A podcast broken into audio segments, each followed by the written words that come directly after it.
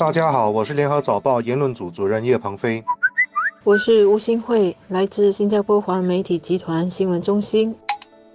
新加坡统计局在七月三十一号公布了五年一度的家庭开支调查报告，发现，在过去的五年，本地所有家庭的收入增长都快过支出的增长，这基本上是个好消息。但是，相信很多关心社会不平等现象的人也会注意到，收入最低的二十八仙家庭的开支增长是所有家庭中最快的，而且他们的每月平均家庭开支比收入高了三百元。学者说，这是因为在收入最低的二十八仙家庭当中，有超过三分之一是六十五岁及以上的人，他们很多已经没有收入。但是医疗开销却在增加，同时他们的非工作收入，包括政府的援助金、家人给的家用等，占收入的比重也在增加，从五年前的四分之一变成现在的三分之一。这说明我们的社会网和家人对这些家庭是有一定支持的，也是一个好现象。不过从长远来看呢，我们的社会对低收入家庭的帮助。应该是让这些家庭的子弟能够有更好的教育和工作机会，日后呢有本事提升他们的经济能力和家庭条件。这方面呢，让更多中低收入家庭的孩子有机会接受幼儿教育，就是一个重要的社会工程。而这个社会工程，除了是设立更多的学前教育设施，学前教育的费用也是需要更好的管理的。以确保呢低收入家庭还能够得到学前教育的这个帮助。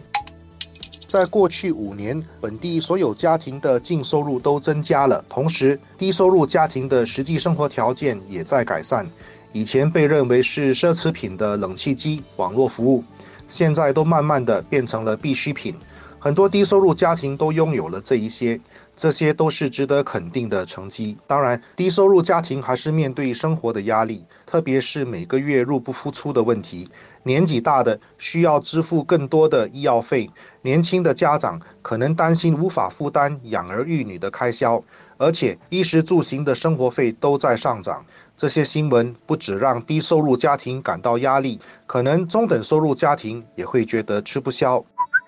新加坡正在走向智慧国，我们的生活起居已经离不开数码和互联网。低收入家庭在这方面没有掉队是很重要的。统计局的调查让我们看到这个可喜的现象。另一个可喜的现象是，如果根据租屋类型来看呢，住在一房和两房式主屋的家庭，过去五年的平均家庭收入每年大概是增长了百分之六点三。是所有住屋类型里面家庭收入年均增长最大的。住在公寓的居民家庭收入年均增长是最低的，只有百分之一点二。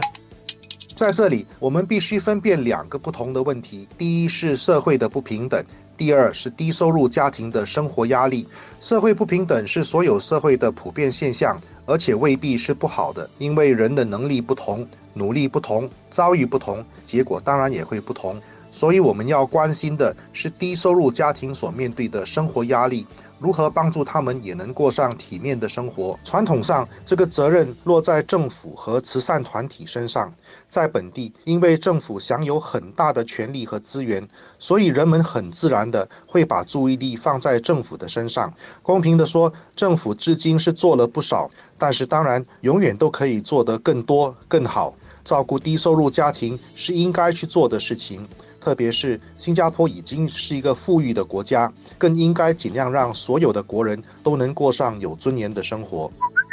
另一个需要重视的调查现象是，本地中等收入家庭的生活担子也越来越重。虽然统计局的调查显示，四房式、五房式家庭的年均收入有增长，生活开支。主要是来自住屋、交通和饮食方面，但是随着我们的社会越来越老化，医药的开支相信会跟着提高。中等收入家庭因为没有得到政府多方面的津贴，抚养孩子和照顾年长父母的担子就会增加。还好呢，政府近年来先后给建国一代和立国一代的新加坡人有看病和医病的津贴，多少呢能帮助上有年长父母的中等收入家庭减了些负担。除了老龄化社会，新加坡也在推进终身学习文化。也许在关注我们的社会如何更好地管理贫富现象之外，也要关注我们的社会在个人的进修和技能提升方面是怎样的心态。毕竟，新加坡的生生不息，还需要有好学的文化。